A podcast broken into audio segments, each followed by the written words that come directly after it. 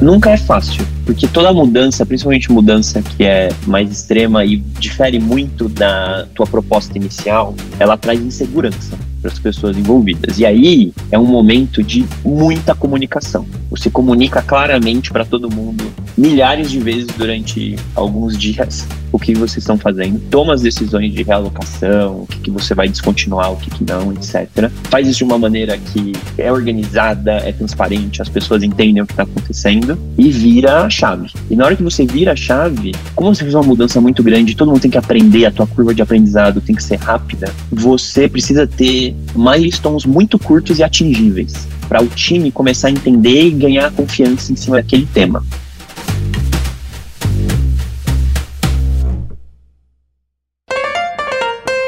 Olá, aqui é o Marcos Toledo para mais um CanaryCast. Hoje o meu convidado é o Ricardo Bechara. O Ricardo, para apresentar aqui rapidamente, obviamente eu vou pedir para ele falar um pouquinho dele também, mas ele é cofundador da Loop, que é uma das empresas investidas aqui do Canary, que basicamente facilita as pessoas a usarem cripto via Pix aqui no Brasil, então é um negócio bem interessante. Mas o Ricardo tem uma, uma história super legal, de, ele foi General Manager da RAP aqui no Brasil, ele foi responsável pelo lançamento e a expansão da startup inteira aqui no, no país por quatro anos e antes disso ele fez parte do time da Mobly, que talvez tenha sido uma das investidas de maior sucesso da Rocket Internet lá de trás e até hoje uma empresa operacional aqui, né? Mas, pô, obrigado por ter vindo deixar aqui participar com a gente. Eu que agradeço o convite, Marcos. Prazer estar aqui com você. Legal, acho que a gente podia começar assim, falando, a gente tem vários assuntos, tá? E acho que é legal todo mundo saber aqui que o Bechara tem tem conhecimento desde de escala de, de startup do comecinho, sobre pivot, até falar de cripto, né? Mas a gente podia começar com, antes de falar de tudo isso, você contar para a gente um pouco sobre o teu background na história da Mobile Rap e como é que isso te, te levou até hoje ao que, que é você como empreendedor na Loop. Cara, eu acho que a minha história, ela, ela é muito ligada até ao ciclo dos empreendedores de tech Brasil, assim. Então, é, em 2011, 2012, até a atividade de VCs ela não era tão forte como é hoje. Felizmente, hoje é muito mais forte, né? Estamos aqui, inclusive. E a Rocket foi uma das primeiras ventures, uh, venture builder que a gente fala, né? Então, era um modelo de VC, mas focado em construção de negócio, que eles davam muito mais a diretriz em cima disso. E a Mobile foi um fruto disso. Então, tinha uma molecada muito afim de criar negócios que se juntou à Rocket. Eu fui um, um desses que lançou negócios, que explorou teses. E a Mobile foi um caso desses. Então a gente brinca que na época era um caminho super feliz. A gente falava, meu, vamos vender móveis pela internet. Ninguém fazia isso na época. Tinha um investidor com muito poder para ensinar a gente a, a, criar negócios de escala. E a gente pegou esse, esse começo. Eu fiquei quase seis anos lá. Adorava esse negócio de lançar do zero, aquela loucura de é, no, no, caso era e-commerce, né? Então a gente passava, a gente brincava que a gente conseguia os primeiros Black Fridays a partir de 2013, 2014. E aí o nosso Natal era no galpão despachando o sofá, né? Porque isso quando a gente não vendia outras coisas de outras ventures sem querer. Mas assim, era aquela, aquela loucura e aquele crescimento inicial, todo mundo aprendendo a fazer marketing de performance, todo mundo aprendendo a criar esse, essa, essa cultura de comprar pela internet no Brasil. E isso foi, eu acho que foi muito importante porque veio a ser a RAP na minha vida, na vida do Bechara, até como formação de um empreendedor. A gente estava lá empreendendo para os outros. Eu estava extremamente apaixonado pelo modelo da Meituan na China na época, em 2016, 2017. Tinha mais um sócio que estava muito em contato com, com a RAP. A gente estava meio que discutindo esses modelos com alguns amigos que estavam começando a, a, ser muito mais ativos em investimento, etc. E a RAP veio a ser essa super escola, porque quando eu conheci o Simon, o Merria, era uma, uma paixão, uma agressividade para a construção de um negócio que chamaria a atenção do, acho que do mundo dos investimentos, que a gente não via aqui. E literal foi uma experiência, a gente brinca com aquele livro do Blitzscaling, eu acho que a RAP foi o primeiro caso de você viver aquele crescimento, é, aquele crescimento, a gente fala que é o crescimento que dói, né?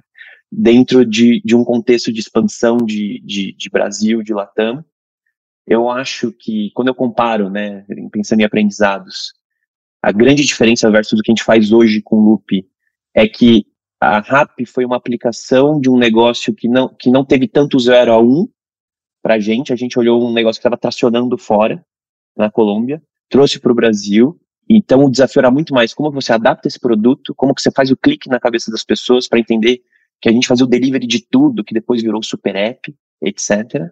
E escalar isso, né, de forma exponencial. Aí teve o case de, de, de sucesso, foram quase quatro anos crescendo esse negócio, deixando aí um, um marco, acho que não só Brasil, como América Latina. É legal, né, quando a gente para para pensar nas reflexões, né, acho que é um dos grandes objetivos até desse bate-papo é, quando eu penso em cultura e como isso moldou o Bechara que empreende hoje, eu acho que tem dois pontos muito importantes, assim, que a RAP, acho que a Mobile construindo aquela, aquela empolgação e a RAP contribuiu comigo, é, um, a visão de Latam como região. É muito comum quando a gente está no Brasil e está empreendendo no Brasil, a gente pensar em Brasil, principalmente em 2017, né, 2018. Você pensava em Brasil e se você fosse expandir para fora, sei lá, ia para Europa ou às vezes até Estados Unidos. E esse conceito de Latam, de região, de 650 milhões de pessoas que estão lá para você resolver problemas do dia a dia delas, isso é algo que abriu muito a minha cabeça ter tido a oportunidade de aprender tanto com o time RAP. Eu acho que acho que isso isso é, é, é algo que é de diferencial. E a segunda coisa é, eu acho que é o apetite para você tomar risco e criar negócio. É, assim, eu nunca vi uma escola como, como a RAP para fazer com que pessoas que queriam empreender ou que já estavam empreendendo, né, pensando em, em, em negócios de lançamento, startup, etc., é, assumir risco, se, literalmente se jogar na água para poder é, criar negócios de impacto. E eu acho que isso são duas coisas que mudam muito, assim, e, e moldam um pouco até teu caráter dali para frente. E isso eu acho que foi o, o ponto que trouxe, putz, vamos começar a loop, a gente começou com uma puta plataforma, fizemos um pivot que a gente vai falar acho que mais aqui, né, que é um, é um case muito interessante, mas que tem um porquê por trás, e, e estamos aí crescendo bastante no ano, acho que acho que esse é um, é um resumo, assim, do, do Beixas empreendedor até o momento e, e da história da Loop. Legal, boa. Acho que eu até queria pegar esse gancho, assim, do que você contou da cultura da rap. Acho que tem, ela formou muitas pessoas lá dentro com, com esse espírito empreendedor e muita gente foi empreender, né? Igual você. Eu queria saber como é que foi essa, esse próximo passo, né? Você, inclusive porque a Loop você fundou ou cofundou com outros sócios que já eram amigos seus, né, há muito tempo. Sim. Como é que foi essa história? Vocês já estavam conversando enquanto você estava na RAP, vocês já estavam pensando, e daí já queria, se você puder, nessa resposta, já contar do primeiro modelo da Loop, que era alguma coisa em social commerce, que, como você comentou, era um modelo que você já estudava é, bastante vindo da Ásia, né? Sim. Então, seria legal. Totalmente. Eu acho que o ponto aqui é, empreendedor, ele vai estar tá jogando esse jogo, né? Então, os meus dois sócios, que é o Felipe Brasileiro e o Cesário Martins, são pessoas que eu conheço desde a Rocket. Então, quando a gente pega aquela safra de, de molecada que estava lançando negócio em 2012, 2013, que queria criar é, a gente pegou meio que a primeira, a, primeira onda dos e-commerces é, fortes. É uma galera que já queria empreender. E a gente se tornou amigos pelo trabalho, né? Eu acho que isso é um, é um ponto muito importante, porque tem muita gente que às vezes é amigo e quer ir montar um projeto juntos, mas nunca trabalhou junto. Eu acho que aqui é o caso inverso. A gente se conheceu no ambiente de, de trabalhar intenso e criou uma amizade muito grande. E em cima disso, a gente sempre quis montar algo juntos. Então a gente se conhece há quase 11 anos, se você for parar pra pensar, né? Todo mundo sabe a dinâmica um do outro. Só que a gente nunca tinha tido um momento de vida que permitia a gente é, construir algo juntos. Então, putz, eu fiquei muito mais tempo na Mobile do que, é, do que os dois. O Cesário saiu para montar outro negócio chamado ClickBus, que está super bem até hoje. Depois foi fazer MBA, voltou, criou um, a empresa chamava Meu DNA. O Brazuca foi montar, o Brasil, chamo de Brasil, Felipe Brasileiro. Entenderam, né? Brazuca. É, ele foi montar parafuso junto com outro sócio. Então, meio que ia casando, sempre se acompanhando, né? Querendo montar algo juntos, mas nunca no momento a gente falava assim, cara, aqui agora é a nossa hora. E essa hora chegou, principalmente ali no, no, no começo de, de, de, de pandemia, porque os três estavam num momento de fechamento de ciclo. Então, Cesário estava saindo da, da meu DNA, o Brazuca tinha vendido a empresa, e eu estava saindo da operação da RAP porque eu já queria montar outro negócio. Então, meio que juntou esse momento, e aí entra um pouco nessa tese, né, que é como que a gente é, aproveitava esse, essa onda de investimento na América Latina, de negócios que estavam surgindo para a gente poder criar uma nova plataforma. E aí, naturalmente, até pela experiência dos três, a gente olhava muito para essa questão de e-com, plataforma de marketplace, e eu acho que tinha um, tinha um quê, aí tem uma informação importante que era o Cesário, durante o estágio dele, do MBA que ele fez, ele fez na China, e ele participou de uma mudança do ponto de vista indústria, que entrou muito em social commerce, live commerce, utilizando influencers para venda. E do lado da RAP, a gente tinha tido uma experiência de criar uma máquina de criação de conteúdo e quase que um uma performance muito grande, que a gente chegou a rodar quase 1.500 influencers dentro de uma plataforma interna para divulgação da empresa quando a gente estava escalando. A gente cara, olha isso, olha o que a gente tinha na mão, olha o que a experiência que a gente tinha tido, olha, tinha um mix de engajamento muito grande de social media, uma oportunidade de penetração de e-commerce grande. Ele falou, cara, isso aqui tem, tem tudo para dar certo. O que é a nossa construção de tese? A gente tinha a nossa listinha de, de oportunidades que a gente queria seguir, e a primeira que despontou, cripto estava lá, mas não era a primeira, mas a primeira que despontou era, vamos criar essa plataforma aonde a gente consegue trazer o criador de conteúdo para o centro do negócio e oferecer novas linhas de receita para ele. Porque tinha muito do momento de criadores de conteúdo que querer viver full time em cima disso, sem ser aquele top tier, né, que a gente fala, mas era um, um middle class ali, o pessoal que tinha entre 5, 500 mil seguidores, etc. E aí, pela nossa proximidade com alguns deles, a gente começou a testar muito bem essa tese de meu, vamos recomendar produtos, vocês vão ganhar dinheiro com tudo que vender, e a gente cria esse e-commerce, que é quase uma, uma junção entre um TikTok e uma Amazon, vamos dizer assim. E a gente conseguia gerar uma plataforma que pudesse gerar esse engajamento. Mas era essa tese. Vamos criar novas linhas de receita para esse público. Vamos abraçar ele e ver o que, vai acontecer aqui. Então, a, a, Loop nasceu assim. Só um, uma coisa importantíssima e que quando a gente fala de, de sociedade, de como você cria teses, acho que tem três coisas que você tem que estar muito alinhado com co-founders. Acho que a primeira, por mais clichê que pareça, é valores. Vocês têm que estar compartilhando de mesmos valores. E tem outros dois que não são tão óbvios às vezes, que para mim é o momento de vida das pessoas. Então, vocês estão em momentos de vida parecidos, onde vocês vão conseguir dedicar energias para aquele negócio e isso associado à ambição. Então, o que, que eu quero dizer com ambição é vocês querem construir algo grande de impacto que vai ser estilo VC ou vai ser um negócio mais lifestyle business? Porque quando não tem esse, esse equilíbrio de, de, de ambição dos fundadores, geralmente dá muito problema. Pelo menos é o que a gente vê, né? A gente, a gente teve muitos amigos que, que passaram por experiências nesse, nesse, nesse, nesses anos aí de, de empreender em tech. E eu acho que isso, quando está alinhado, você consegue ter boas conversas que, por mais difíceis que sejam, vocês vão sempre se alinhar no que vocês querem buscar, no que vocês querem desenvolver, no, no quanto de, de risco vocês querem assumir para criar negócio, etc. Acho que isso é muito importante. E isso veio antes até da tese da Lupe, com esse caso que a gente tem como os três empreendedores que começaram essa, essa aventura.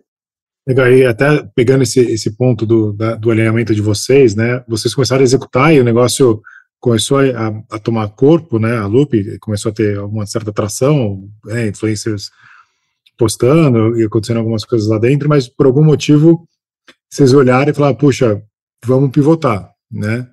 Seria legal entender o seguinte, o que, que é que foi alguma coisa que desanimou da tese inicial ou foi alguma coisa que ficou muito animadora do outro lado e vocês falaram, puxa, pela nossa ambição, a gente quer ir para esse, esse outro caminho. Como é que foi essa discussão entre vocês?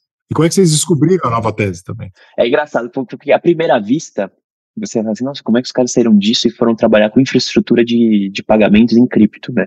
Então, meu, não tem nada a ver. Mas tem, tem um link grande nessa história.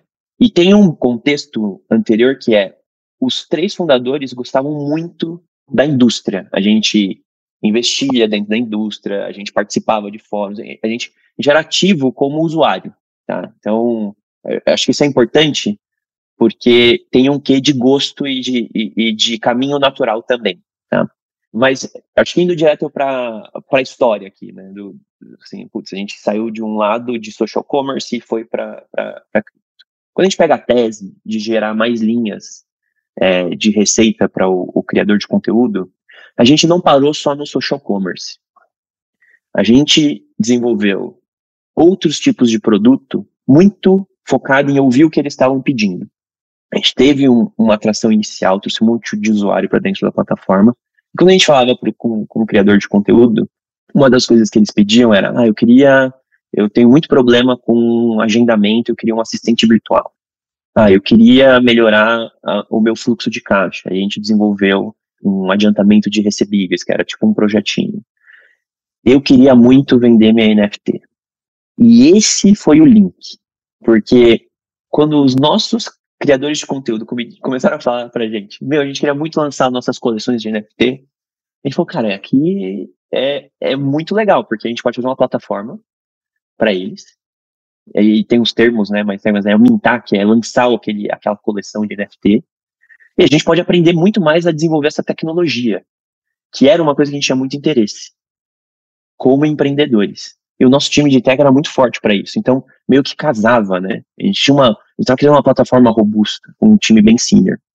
E quando a gente, quando a gente fez esse, esse, esse lançamento, que era, era uma plataforma onde você podia lançar sua coleção, mintava, que a gente fala que é o lançamento primário das NFTs, então elas não existiam antes, passam a existir aquele, daquele, a partir daquele momento, e tinha algumas ferramentas de gestão de comunidade, a gente começou a aprender rapidamente que tinha muita atração, tinha muito acesso, mas tinha muito pouca compra daquelas NFTs. E aí vem, vem a, acho que aquele momento de que até pelo teu interesse natural você começa a explorar muito.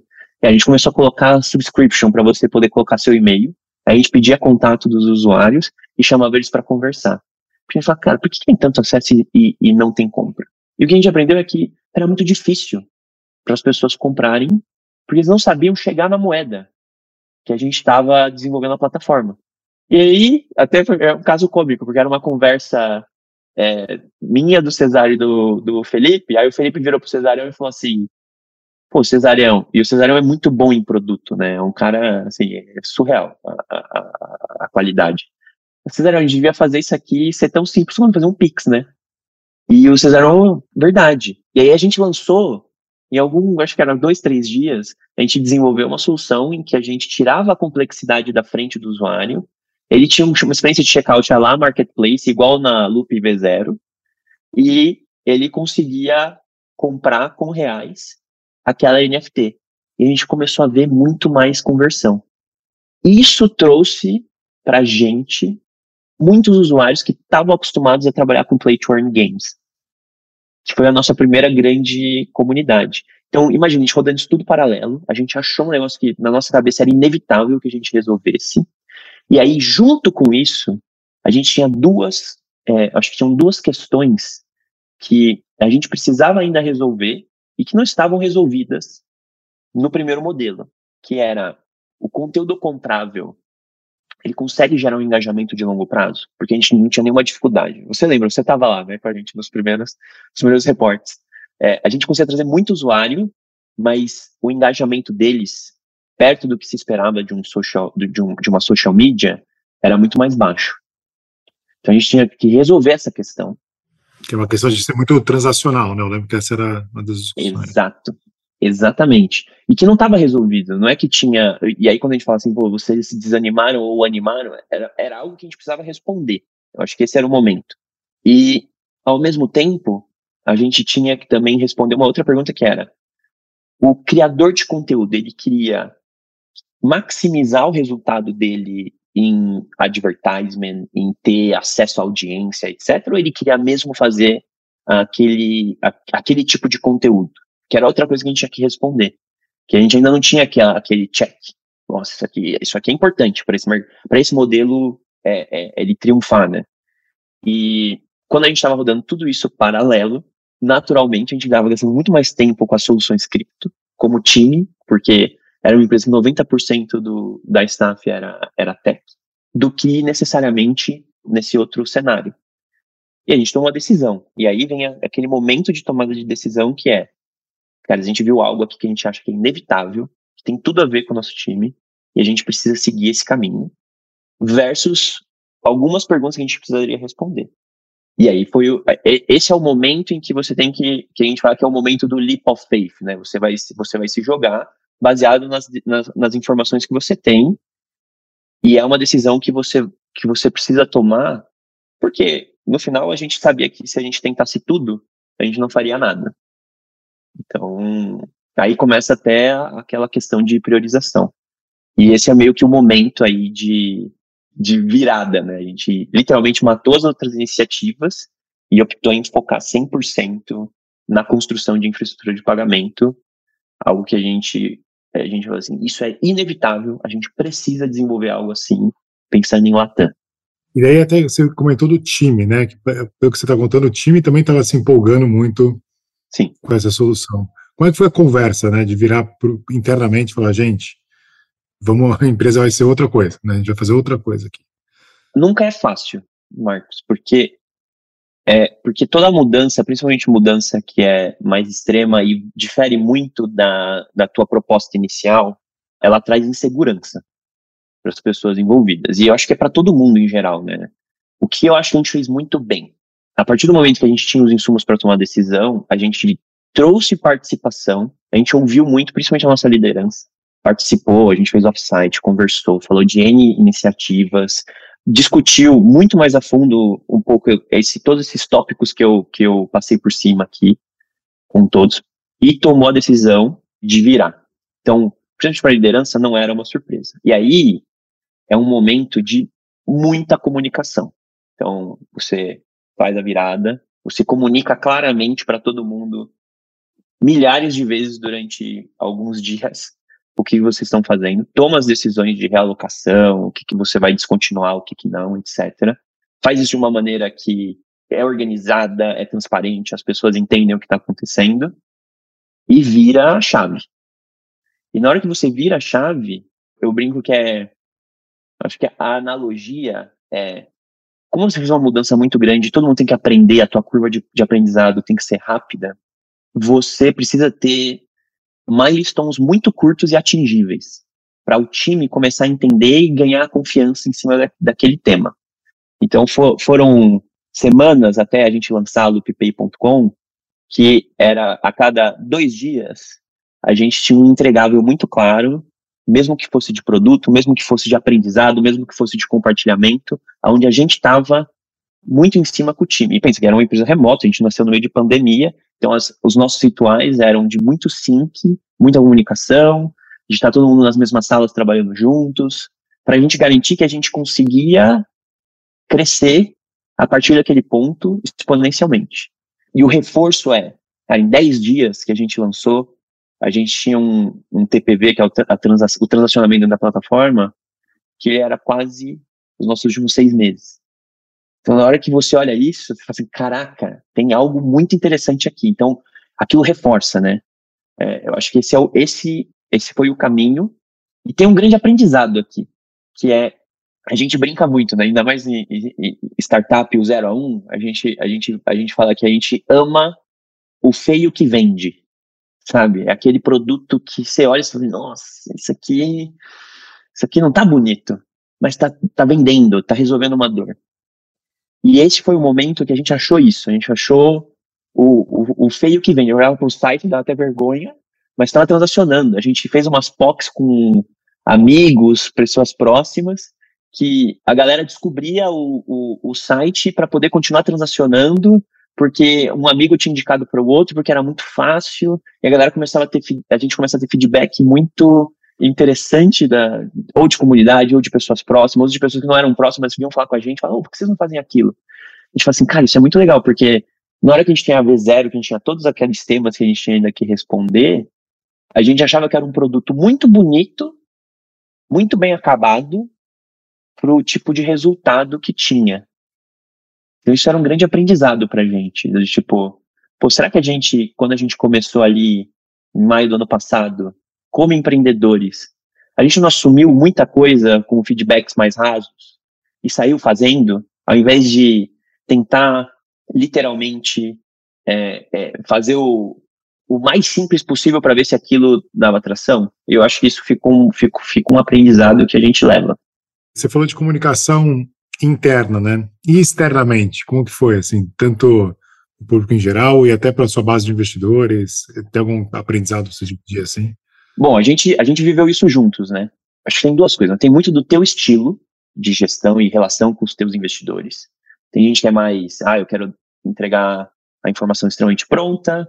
Tem gente que evita trazer alguns, algumas situações. Tem gente que escancara demais, às vezes parece perdido. Eu acho que a gente tenta sempre ter um, um alinhamento 100%. Então, seja do que a gente está triunfando, seja das dificuldades que a gente está vendo, os riscos que a gente enxerga, a gente tenta deixar isso claro, faz lá os nossos rituais de acompanhamento, mas nesse momento eu acho que é, é muito parecido com, com o que a gente fez internamente, que é chama todo mundo, escreve também, porque o investidor não está no teu dia a dia, então você tem que deixar algo bem escrito e mandar mandar isso para as pessoas poderem ler, ler e ter dúvidas, e faz um, um, momento de participação. No nosso caso, até com alguns investidores, a gente, a gente, a gente abriu, né? E isso é muito pessoal, mas gente, o que aconteceu, a gente abriu, a gente falou assim, olha, a gente tem essa situação, que é a nossa V0, que a gente fala, que é o modelo inicial, que ainda tem algumas perguntas que não estão respondidas, e tem isso aqui que a gente encontrou. E que cara, isso aqui pode ser, pode ser gigantesco, pode dar muito impacto, é quase inevitável que, que, que a gente precisa ir para isso e fazer. A gente pode tentar mais algum tempo paralelo, ou a gente pode literalmente tomar uma decisão mais radical. O que, que você vê na tua experiência que você falaria para gente? Porque investidor vê muita coisa. Vocês têm uma noção espacial de, do que acontece com as empresas, de histórias que vocês vão ver, que ajuda muito no nosso processo de, de, de decisão. E a gente optou por fazer muita esse, esse jogo. E a partir do momento que a gente tomou essa decisão, eu acho que não, não tem não tem uma surpresa desagradável, sabe? No máximo tem aquele frio na barriga do tipo, meu, será que os caras não estão fazendo isso cedo demais? Mas vão apoiar. É, eu, eu, acho que acho que tem muito disso. É, e over communicate. Então, meu, lançamos faz cinco dias, olha o que está acontecendo, pessoal. Lançamos faz dez dias, olha o que aconteceu não precisa fazer isso para sempre também. Hoje a gente fala isso. Mensalmente a gente tem nossos pontos oficiais de contato, mas você tem que estar muito próximo. Eu acho que não pode ser uma surpresa que, que chegou por outro canal. Isso é, isso é importantíssimo. Principalmente você está relacionando com o investidor. Afinal são pessoas.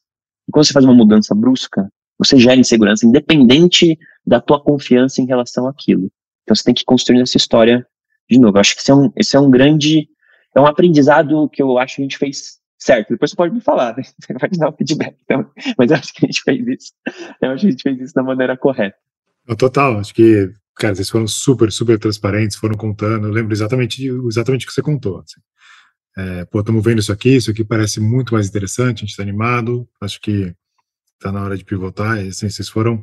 É o que você falou, acho que você pecar pelo excesso de informação nesses momentos é muito melhor do que o ao contrário. Exato. Esse é um pouco o aprendizado. E não é fácil. Não. E não é fácil, porque o ser humano ele tende a. Ah, nossa, eu vou levar uma notícia ruim, não sei o quê. É, é, é, é, complexo, mas tem que passar por cima disso. Acho que também depende do, do teu, tua base de investidores. Né? Acho que a gente, por investir muito cedo, por exemplo, a gente está investindo nas pessoas, a gente investiu em vocês, né? A gente não investiu na, no e-commerce da Loop, né? E, e, eu lembro quando a gente estava no comecinho lá conversando, você falou isso para mim. Você, você falou isso. Cara, a gente a gente investe nas pessoas. Você fala assim para mim, cara, se daqui três semanas vocês forem falar, cara, a gente achou uma ideia genial de vender coco, a gente tá com vocês. É isso aí. Era isso. isso aí. E, cara, vamos falar, vamos falar um pouco de LoopPay, então. Né, hoje, basicamente, vocês estão ajudando as pessoas, né? E, e, é um negócio super interessante, pensando em Brasil, mas depois a gente fala de expansão. Pô, um negócio super simples, não sei o quanto quem está ouvindo conhece tão bem isso, mas assim, hoje em dia não é tão óbvio para quem, quem não é super é, familiarizado com cripto, você comprar um cripto, né? Ou comprar um NFT, etc. Assim, não é um negócio tão simples, tem que abrir uma, uma wallet, uma MetaMask, tem que saber como é que funciona, tem OpenSea, assim, não é um negócio tão óbvio. E vocês criaram um, um processo assim, realmente muito simples, que realmente é escanear um QR Code no Pix e o negócio acontece, né?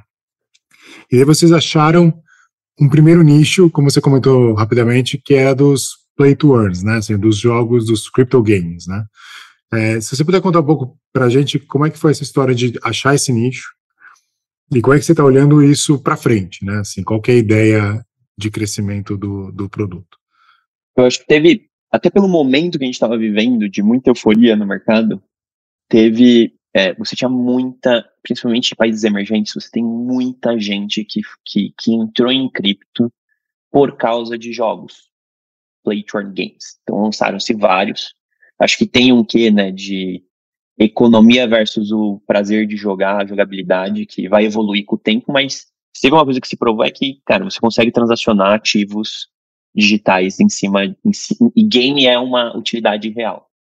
E era um processo muito complexo na época, principalmente porque, acho que informação aqui, né, a gente tem quase 20 mil tokens hoje ativos no, no mercado, na indústria de cripto. É, tem um monte de, de, de altcoins que a gente fala, e muitos desses jogos são, são considerados altcoins. E para você chegar nelas é muito complexo, era um caminho doloroso, tinha quase 20 passos, passava por, por N é, tipos de experiência, conexão, que não era user-friendly. Quando a gente transforma isso num processo simples, que é literalmente próximo à sua experiência de compra no e-commerce que a gente vem educando as pessoas desde 2011, desde 2010 aqui no Brasil, é, é muito mais fácil essa virada. Então, você ajudar as pessoas a entrar nesse mundo de Web3, que é powered, né, que ele é, ele, ele é, é, é, o combustível dele são as criptomoedas, é importantíssimo você facilitar. E é muito da nossa visão, que é, as próximas milhões de pessoas que vão entrar em cripto, elas vão vir por UX, porque a experiência é facilitação, é, é, é quase ser transparente para você como usuário no seu dia a dia. E educação, pô, eu entendendo, é, que vai desde entender o que é, até ver utilidades reais para aquilo, né? Então, acho que tem, tem muito disso. E o caminho óbvio pra gente era essa comunidade de game. Por quê? Porque a gente resolveu uma dor latente. Você, a gente brincava, né, que tinha dois perfis muito claros de usuários quando a gente lançou e começou a tracionar bem, que era um que a gente chamava de wallet user. Então, meu, eu entendo o que é uma wallet. Eu consigo. MetaMask não é uma, uma, uma palavra para mim diferente. Eu, eu, eu sei o que é isso. Eu sei entrar nas exchanges, nas DEX. Eu sei fazer as conversões. E eu uso vocês, caras, porque é muito conveniente. Eu adoro. Vocês fazem, em vez de eu gastar 30, 40 minutos fazendo uma transação, eu gasto 30 segundos. Amo vocês, LoopPay. E tinha o outro perfil que a gente chamava ele de entusiasta que era, eu tô ouvindo falar disso, eu quero aprender, eu quero entrar, e assim, eu não sei fazer isso. E vocês me, se vocês me pegaram pela mão e falaram assim, cara, ó, aqui que você compra, é, esses são os dois passos que é super familiar. Se você não tem uma carteira, uma wallet descentralizada, esse é o caminho para você criar ela. E, by the way, tá aqui tua, tua NFT, tá aqui teus tokens, vai, vai explorar esse mundo novo para esse a gente virou um, um enabler, né? Tipo, você vira assim, pô, eu sou a entrada. E isso junto com a nossa visão, assim, cara, no futuro, a gente olha para o futuro, vindo para o presente, tem que ser assim. Vamos construir isso. Então, a gente enxerga que foi um início muito interessante trabalhar com, com essas comunidades, com, com game, mas hoje você consegue explorar tudo dentro da LoopP.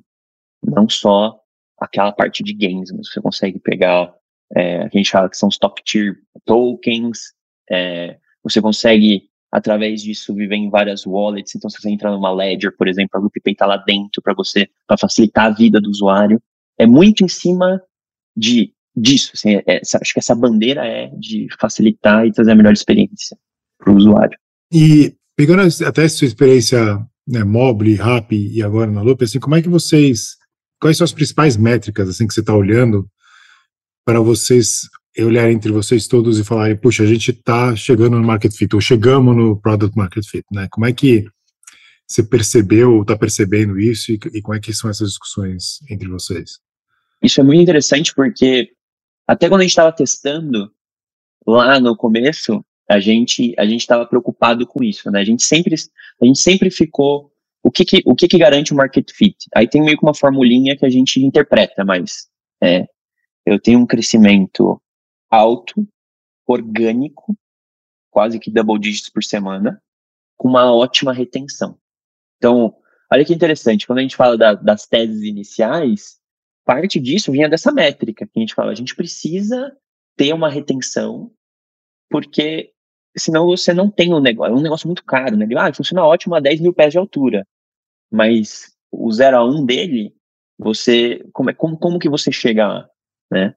Então, quando a gente olha para o modelo da, da LoopPay, a gente vê um crescimento fortíssimo, um boca a boca grande, a gente gastou muito pouco em marketing. E uma retenção que você fala, cara, isso aqui, meu, o pessoal tá voltando. Isso é, é, é, é espetacular. Gente coloca em métricas, você fala assim, cara, é 40, 40% plus quando você, quando você pensa numa retenção que é saudável e que geralmente é o que você busca, né, dentro dos teus, dos teus cohorts, no, dos perfis de usuário, onde que eu vi essa atração, né? Então, tração é igual, crescimento mais retenção de forma mais orgânica. A gente sempre olha muito isso. E aí vem os acontecimentos que corroboram. Que aí o melhor exemplo é, cripto é muito Telegram, Discord, ele, ele sai um pouco das mídias sociais tradicionais, etc.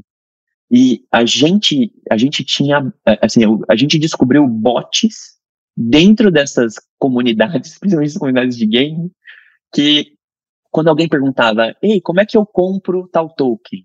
Vinha um bot automático falando, compra por Pix na LoopPay. Orgânico. Animal, né? A gente não pediu para fazer isso.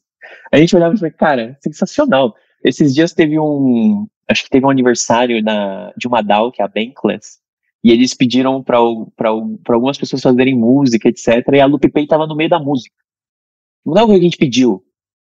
Então, tipo, imagina, a gente fala, cara, a gente fica assim, meu, é muito legal. Isso é um ótimo sinal de tração.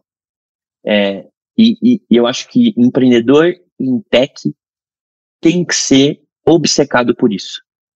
Ele, ele não pode se enganar, né? Principalmente nessa fase de olhar para coisas que justificam, mas que, que no final não refletem em crescimento e, e essa retenção. Se você não está fazendo isso, você tem que entender o porquê e qual o próximo passo para você voltar para isso. É, eu, eu acho que você tem que estar tá muito focado nessas métricas.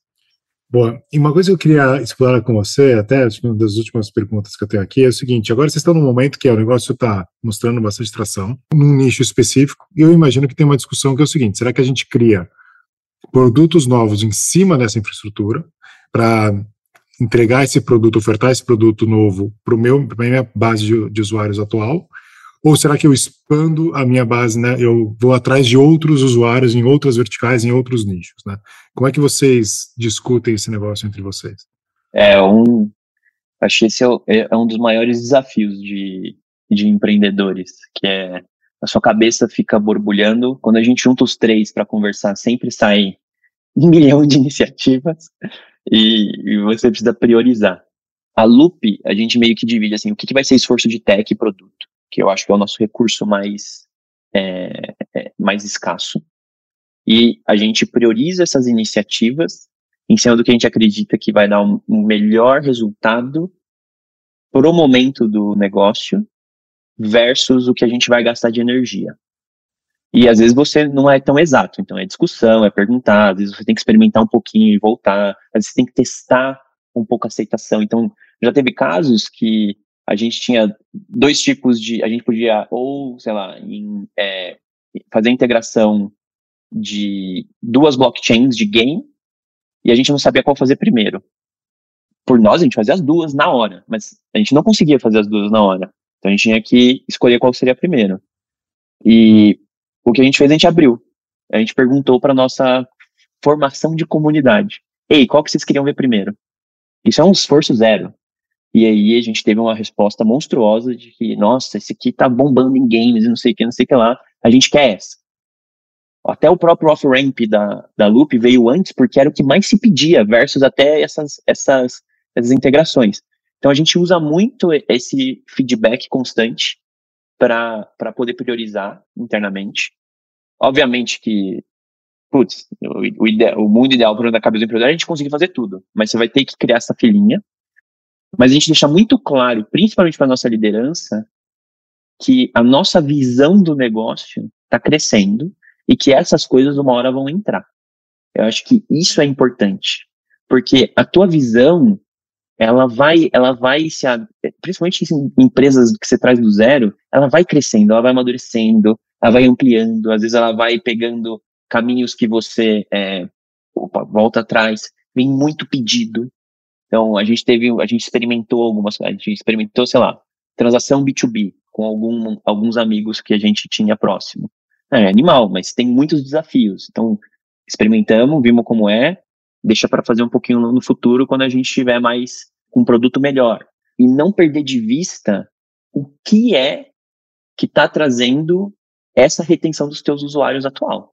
Porque hoje momento loop, você fala assim, cara, tem muita coisa que a gente pode desenvolver, mas o que é óbvio é a gente precisa abrir outros países. Tem gente pedindo. Quando você entra numa Ledger da vida, que é um parceiro super querido nosso, cara, a gente tem 15, 20% do fluxo vindo de Brasil. Você tem muita gente de outros lugares na América Latina que estão lá tentando acessar e não conseguem. Cara, isso é óbvio, a gente tem que ir, isso é a prioridade.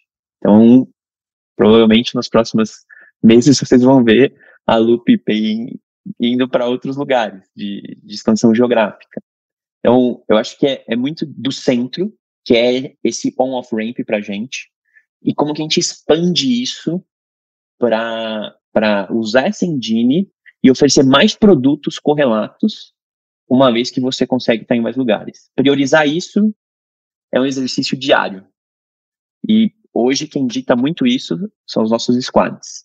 Para a gente poder estar entregando um produto de qualidade, conseguindo é, crescer dentro da estratégia do nosso negócio, mas sem perder de vista que vai ter muita coisa nova ali na frente. Boa, muito legal. Até queria aproveitar e pegar uma visão tua geral sobre o desenvolvimento do mercado de cripto na América Latina. Assim, o que, que vocês acham que ainda precisa acontecer? O que, que vocês acham que são as maiores oportunidades, até para quem está estudando empreender nesse mercado também? Eu acho que o mercado de cripto como um todo é muito jovem. Então tem muita, é muito polarizado, muita polêmica, muita regulação que tem que ser discutida. E quando a gente fala de Latam, é assim, é mais novo ainda. E eu acho que tem dois, duas coisas principais que pra gente foi importante. Era, cara, eu tenho desafios que a região me permite triunfar. Isso é importante, porque geralmente o Web3 e cripto é muito global. Então, pra gente, isso, isso foi surreal de importante. Então, Play to Earn Games era muito forte no Brasil e outros países, que são emerging markets. A região é muito forte nisso. E eu acho que a real utilidade então, cripto passou por uma fase de muita empolgação, até greed, sabe? Tipo, muito, até assim, meio ganância. Eu vou dar o um exemplo mais surreal que eu, que eu ouvi de, de negócios em Web3. Ah, vou criar a RAP Web3. Eu falo, mas por quê?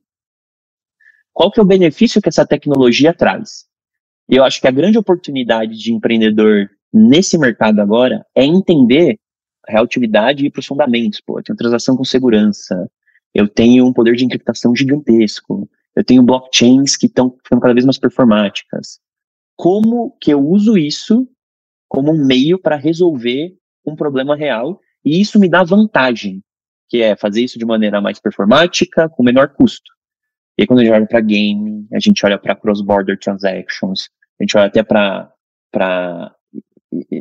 a gente fala de ID business, mas indústria de, de, de documentação, como que, como é que isso vai se comportar? Tokenização de ativos. Tem um monte de coisa aqui que pode ter uma, uma aplicação real e que cripto é um enabler. E eu acho que o empreendedor de sucesso na nossa região vai olhar muito isso e a real utilidade que aquela tecnologia está te provendo. Acho que isso é importantíssimo. Boa, né? Não é, não é usar só por usar no hype, né? Assim, é realmente é, a gente acredita bastante. Essa tecnologia ainda está super no começo e vão, vão, vão surgir aplicações super relevantes, não só no mundo do blockchain, mas também acho que no mundo real. A gente vai ver muita coisa interessante acontecendo. Né? Mas muito legal. Cara, obrigado, obrigado pela, pela história, pela, pela lição aqui, contar, puxa, com detalhe e transparência o que vocês passaram por dentro ali sobre pivô e tudo mais. Então foi super, super legal pra gente. Bechara, obrigado mesmo. Acho que, como última pergunta aqui, meio tradição nossa, eu queria saber qual foi o uso de play to earn, que a gente falou bastante aqui, mais absurdo que vocês viram por enquanto? É, é polêmico, né? Tem bastante coisa aí no meio. Eu acho que o, eu vou trazer um case que é um case muito interessante, que é recente e eu acho que ele explica muito sobre criação de momento. Mas para mim o, o caso mais assim absurdo no bom sentido de play to earn foi quando a, a Bored Ape lançou o Other Side, que é a aposta deles de que, caras, o metaverso vai ser jogo. Eles lançaram esse projeto e começaram a fazer a venda das terras, dos terrenos. Inclusive participamos, nós estávamos lá, né, na pessoa física. E vamos comprar, estamos tudo empolgados. E, cara, foi absurdo. Assim, o volume de transações, o interesse, a criação daquele momento, porque eles criaram uma marca que é extremamente desejada, e o resultado prático, que é uma coisa que a gente adora, foi que em minutos você tinha o, o gas de Ethereum em mais de 400 vezes.